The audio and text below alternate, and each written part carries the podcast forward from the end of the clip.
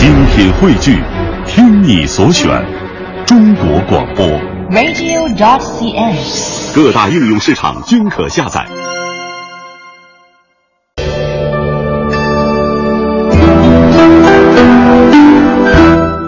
品读中华人物，启迪智慧人生。各位好，我是郑博。大家好，我是君阳。在今天的中华人物当中呢，我们将和大家继续走进共和国著名元帅系列。今天我们要和大家走进的是共和国元帅贺龙。贺龙是伟大的无产阶级革命家、军事家，中国人民解放军的创始人和主要领导者之一，中华人民共和国元帅。他的原名叫贺文长，字云清，是湖南人。他在半个多世纪的革命斗争生涯当中，为中国的旧民主主义革命、新民主主义革命、社会主义革命和建设都做出了重要的贡献，建立了不朽的功勋。接下来大家将听到的这段音频呢，为我们介绍到了谁是贺龙，并且呢是贺龙元帅他的骨灰安葬湖南故里的消息。在接下来的这段音频当中，大家将听到的同期声呢是贺龙的女儿为大家做的介绍。在今天的节目当中。我们将通过虎胆贺龙、智勇贺龙、情义贺龙等几个角度，带您一起走进贺龙元帅。在新中国的历史上，曾经有这样一位将军，挥师北伐、南昌起义、建立根据地、率部长征、抗日救国、解放战争，在每一个重要的历史时段，都有他指挥若定的身影。但是，人们口耳相传最广的，还是他那两把菜刀闹革命的故事。对，这个人就是贺龙，新中国的十大元帅之一。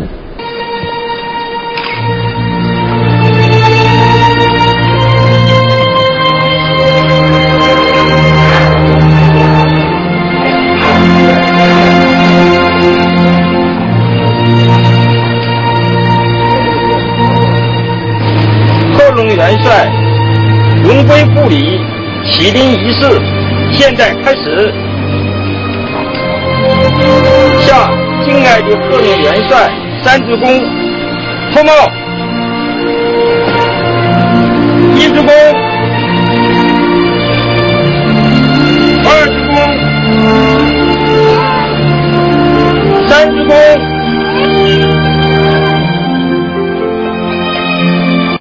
人物穿越时空，人生启迪智慧，人文润泽心灵，人性彰显力量。香港之声，中华人物，为你细数那些被历史记住的名字。贺龙元帅是共和国将帅当中啊最富传奇色彩的一位了。他出生在素称蛮荒之地的湘西，其实他没有念过多少书，更没有读过任何的军校。凭借着两把菜刀批盐局，领导了桑植起义、南昌起义，最后成为了共和国的元帅。贺龙元帅乐观豁达，为人幽默，有的时候甚至像一个小孩子一样天真可爱。接下来我们给大家介绍几段。贺龙元帅的轶事，呃，从中呢也可以见得元帅的风采。首先，我们要和大家一起来了解的关键词呢是虎胆贺龙。贺龙从小的胆量就非常的大，是个天不怕地不怕的孩子头。在七岁的时候，父亲在朋友面前夸他胆大，朋友们都不信，就想试试他的胆量。于是呢，吃饭的时候悄悄在饭桌下面开了一枪，这刺耳的枪声把大家都吓了一跳。只有贺龙手不停快，就像没听见一样。十三岁的时候，贺龙跟着姐夫当骡子客赶马帮。贵州凯里是镶前川滇有名的骡马市场。这贺龙天性爱马，有一次在市场上看见了一匹黄骠马，雄壮异常，留恋的舍不得离开。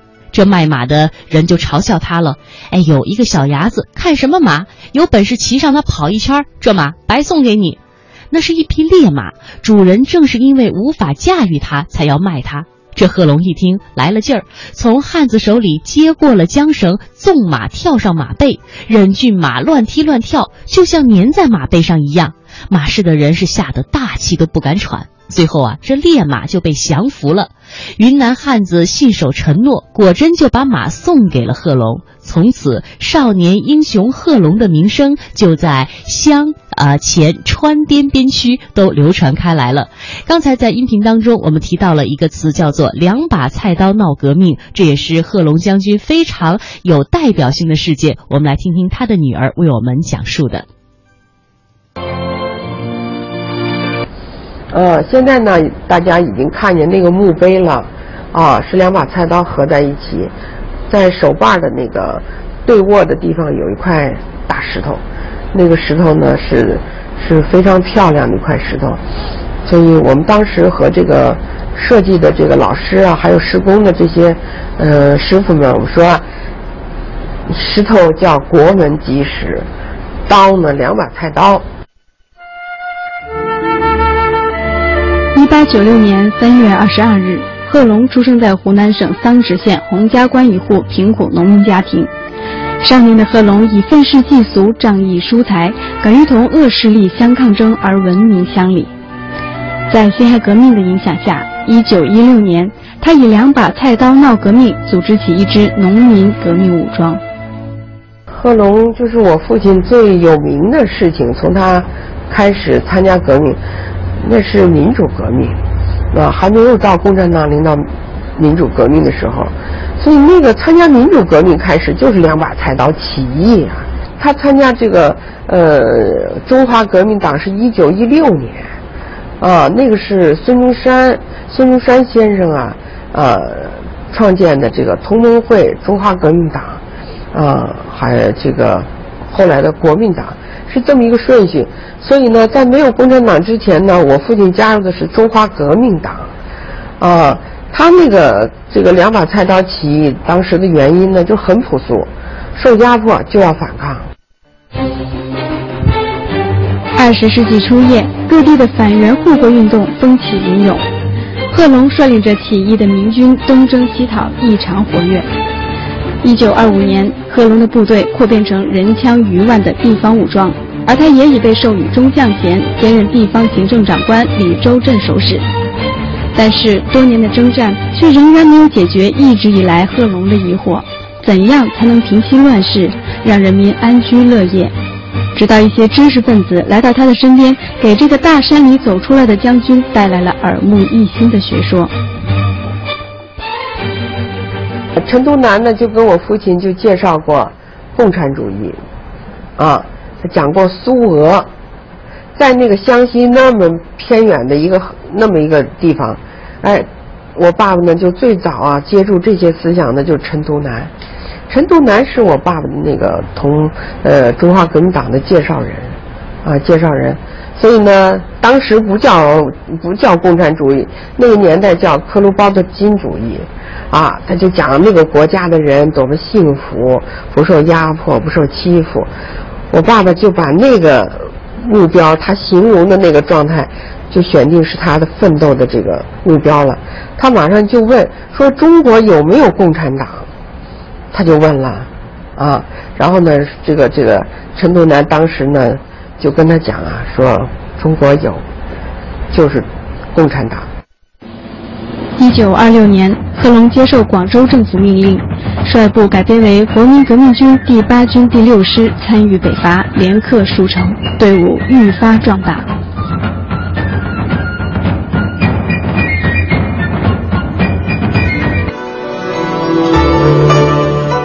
时间到了一九二七年的冬天，当时南昌起义失败之后呢，贺龙化名为王国珍，隐蔽在了上海霞飞路的十七号。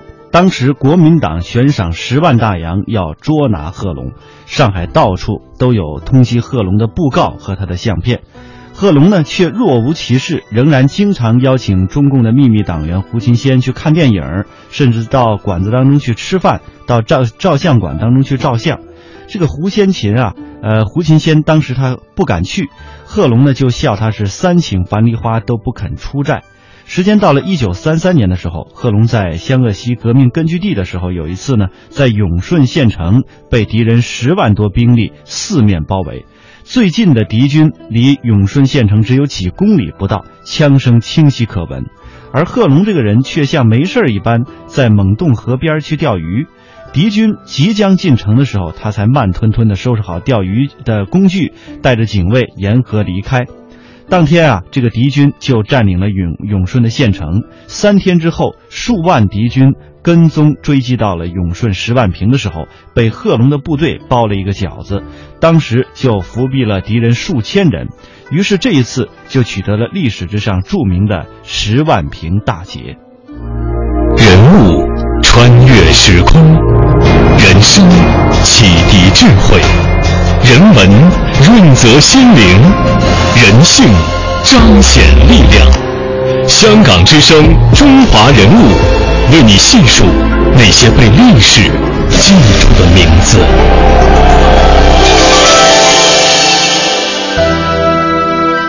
刚才呢，我们和大家一起了解了虎胆贺龙。接下来，我们为大家介绍的是智勇贺龙。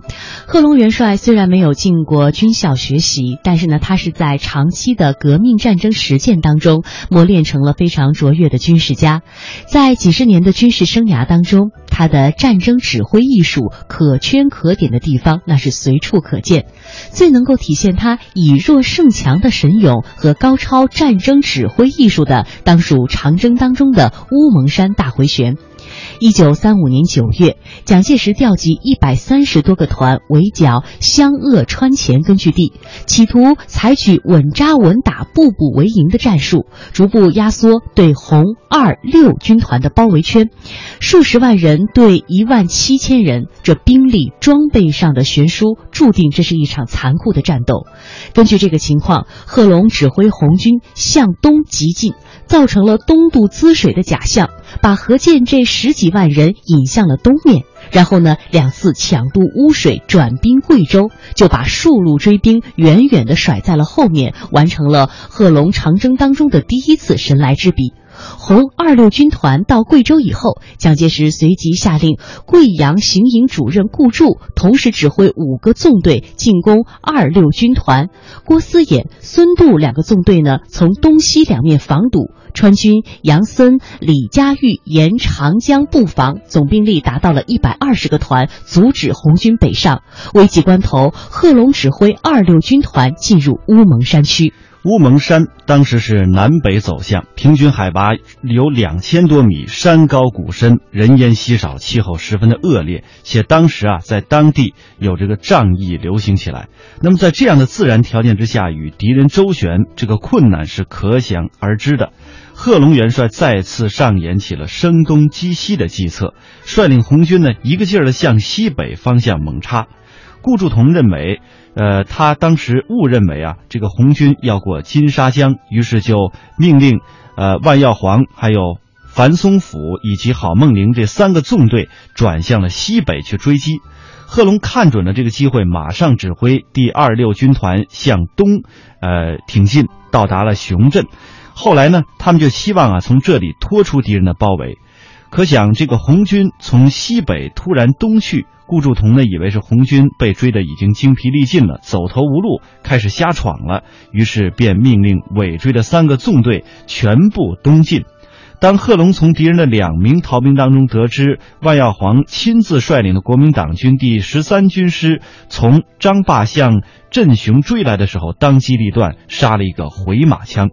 于是他命令红六师第十一、第十二团到张坝去迎敌，要求他们拉得猛、打得狠，把敌人要打乱。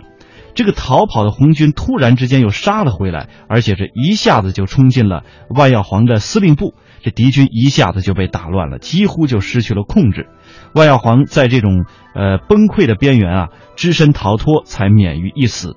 而另一纵队呢，就是郝梦龄的纵队啊，拼命赶来来这个救援。贺龙元帅立即命令第二六军团向前急进，于是就轻松的摆脱了敌人。就这样，贺龙指挥二六军团在乌蒙山中一会儿向东，一会儿向南，一会儿又向西北，拖着敌人辗转回旋，搞得顾祝同是晕头转向，拖得万、樊、好三个纵队疲惫不堪。就在此时，贺龙率部突然以迅猛的动作，从郭汝栋和樊松甫两个纵队的结合部向西北方向跳出了包围圈，而且日夜兼程，在昭通、威宁之间穿过了孙渡的防线，直奔滇东。贺龙要渡过金沙江北上的意图被敌人知道之后，这敌人集中了数十个团，再次围追堵截。这时的贺龙审时度势，指挥红军放弃了从元谋渡过金沙江的计划，在蒋介石的三个纵队追到之前，佯装攻昆明，引得十万多滇军回防昆明。当围堵红军的滇军全部回防昆明之后，红军又突然掉头从石鼓、丽江安全渡过金沙江。蒋介石如梦方醒，急令军队匆匆忙忙赶到金沙边上。他们看见的是红军留下的一大幅的标语：“来时接到宣威城，走时送到石鼓镇。费心费心，请回请回。”溯华夏五千年，英才辈出；激扬文字，书写风流；跌宕声韵，记录千秋；征战沙场，气吞山河。这里是香港之声，中华人物。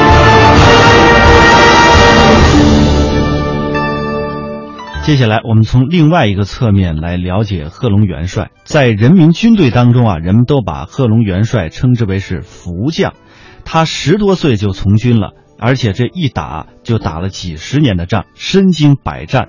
呃，除了抗战时期有过一次毒气弹中毒之外呢，没有受过一次的伤。在许多的生死关头，他都能够逢凶化吉，遇难成祥。比如说，在南昌起义的前夕，在隐藏军中的国民党特务就要企图谋害贺龙，他们策划了一次士兵闹响的事件，贺龙前去解决。正当他正当他当时站在台上讲话的时候，有位刺客在底下向他打了一枪，可能是被将军的这个神威所震慑，凶手呢心慌意乱，竟然在咫尺之间却一枪啊，一连打了几枪都没有打中他。在一九三三年的夏天，贺龙指挥了红军，被数万国民党军在大庸县中湖与兴隆交界的费塔坡上追上了，于是，一场恶战就不可避免。这个费塔坡呢，是一个鲤鱼脊的地形，中间有一条这个吉林港，这两面呢都是坡。当时这红军已经登上了吉林港，如果不打的话，就要下另面另外的一面坡。那么这个敌军从这面登上山岗之后呢，就要占据有利的地形，于是敌我双方啊，当时是兵力悬殊，再加上红军的武器呢比较陈旧，呃，弹药呢又很奇缺，硬拼的话，红军肯定是要吃亏的。就在这种情急之下，贺龙摆起了疑兵阵，他首先将火线拉开，等敌人一到山下。步枪、机枪和仅有的几门迫击炮一齐向正面的敌军开火。这国民党军呢，一见红军炮火如此的猛烈，这一时啊也摸不着虚实，不敢乱动了。于是架起了机枪，朝山上乱扫。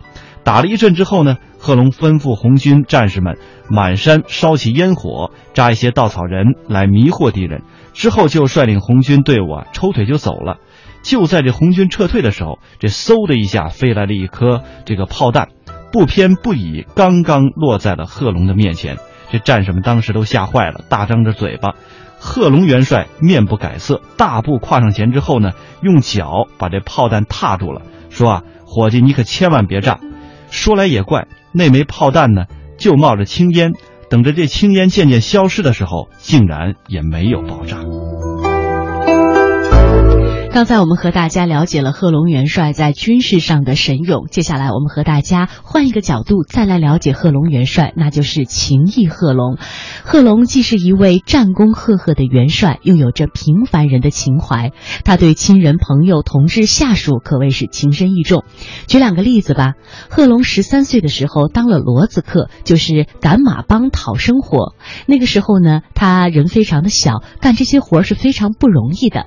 那个时候有一个叫做张胜勤的骡子客，三十二岁了。他和贺龙结伴赶骡子，就像兄长一样照顾那个时候的小贺龙。后来贺龙不再干骡子客了，和张慎行分手的时候，张大哥流着泪把十几吊钱塞进了贺龙的手中，说：“长牙儿，我看你长大以后有出息，走吧，咱们后会有期。”那个时候的贺龙对他感激极了，说：“张大哥，眼下我们有别的好报答，发个愿，愿你百岁不老。”二十年过去了，贺龙当上了国民革命军军长，专程去看望了这位张罗克，离着老远就喊：“张大哥，给你些骡子吧！现在我赶的骡子可多了。”张罗克赶忙说：“不要不要，你的骡子多有大用场，当了军长还来看我，这就是我的造化了。”贺龙说：“张大哥，什么军长，还不是跟您一起赶骡子的长牙子？”贺龙给了他一些钱，他不要，说：“贺军长，您还记得您发过的愿吗？一定要送，就送我您发过的这个愿吧。”贺龙说：“记得，记得。那好，愿你百岁不老。老天敢不随我愿，我就愿跟老天干。”说来也巧，这张罗克活到了一百零二岁，直到一九八零年七月病逝在桑植的家中。在一九五零年的二月二十五号，当时的大西南刚刚解放，贺龙就想起了他开始革命的时候的一位战友，叫刘达武。这刘达武呢是云南人，是同盟会的会员，参加过辛亥革命。后来他追随着贺龙参加了北伐和南昌起义，在红二、红六军团攻打石门的战斗当中被打断了双腿。长征之后与贺龙就失去了联系。在大西南解放之后啊。贺龙立即打听起刘达武的情况，当得知刘达武全身瘫痪，靠磨石为生的时候，他流下了眼泪，立即把刘达武的儿子刘冠群接到了成都。这刘冠群来到贺龙的家中的时候，贺龙拉住了他的手，上上下下的打量了一番，说：“像，鼻子眼睛都像你老子，你老子有饭吃吗？”刘冠群伤感的小声说：“他负伤以后就回到了云南大理，靠磨大理石过日子。”贺龙慢慢的把头扬起，问道：“应该有七十多岁了吧？”说：“今年整七十。”刘冠群小声的说：“有什么办法呢？没田也没地，没房也没钱，老的老，小的小，只有靠两只手磨石头吃饭。”贺龙这时说：“你马上发个电报。”他夹着雪茄的左手一扬，大声说：“要你老子到四川来，先到重庆，就在重庆等我。”刘冠群垂下头，难过的摇一摇说：“他已经来不了了，他的两腿啊都残废了，一步也不能走了。”贺龙的眼圈慢慢的红了，他回忆起说，在北伐的时候，当时我们打公安打输了，部队呢在李州两个月的时间当中。在当时，有一位叫周义群啊被抓了，说你老子抓练兵，打宜昌的时候呢，吴佩孚的兵比我们多，枪也比我们的好，结果是被我们打得落花流水，我们的一个师就把宜昌拿了下来。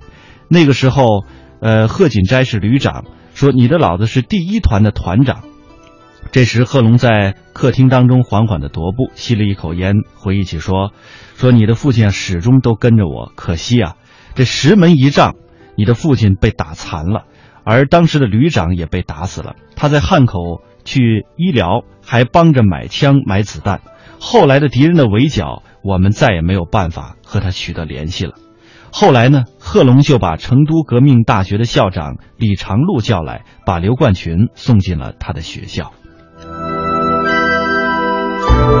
在今天节目的最后一点时间呢，我们再来和您了解一下幽默的贺龙。贺龙呢，贺龙元帅是非常爱好体育的，非常爱动，他很少有安静的时候。他后来在北京工作以后呢，他和陈毅、罗荣桓住在一起，经常拉着两人一起聊。那陈毅和贺龙的性格相投，两个人呢都爱笑爱闹，风趣幽默。如果两个人在一起的时候，就经常是妙语连珠，让人忍俊不禁。第二二十六届世乒赛是第一次在我国举办的世界性的赛事。在赛前，这国家乒乓球队的心理包袱是很重的。贺龙拉着陈毅去看望参加比赛的运动员，为运动员减压。贺龙的第一句话就说：“今天我们不是来向你们要奖杯的，不是来给你们增加包袱的。”会场上响起了一阵轻松的笑声。他接着说：“我们的乒乓球队从1953年第一次参加世界锦标赛到现在还不到九岁，是一个红领巾。一个九岁的娃娃要把三十多个国家包起来，把七个奖杯都当包袱背起来是背不起的。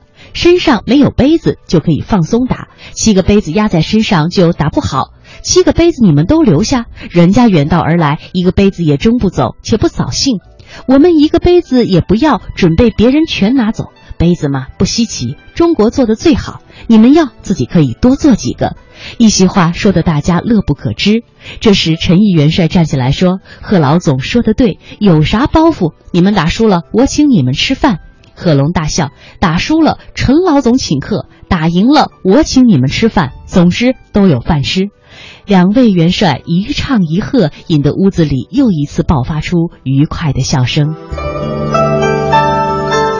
这是在今天的中华人物当中，我们通过了几个关键词，比如像啊智勇贺龙、福将贺龙、情义贺龙、幽默贺龙，为大家介绍到了贺龙元帅生活当中的很多侧面。在明天的节目当中呢，我们将通过贺龙元帅的儿子、女儿，另外呢还有马识途老人在他的回忆传记当中回忆到了与贺龙元帅的交往过程，为大家呃一起展现贺龙的另外一些生活的侧面。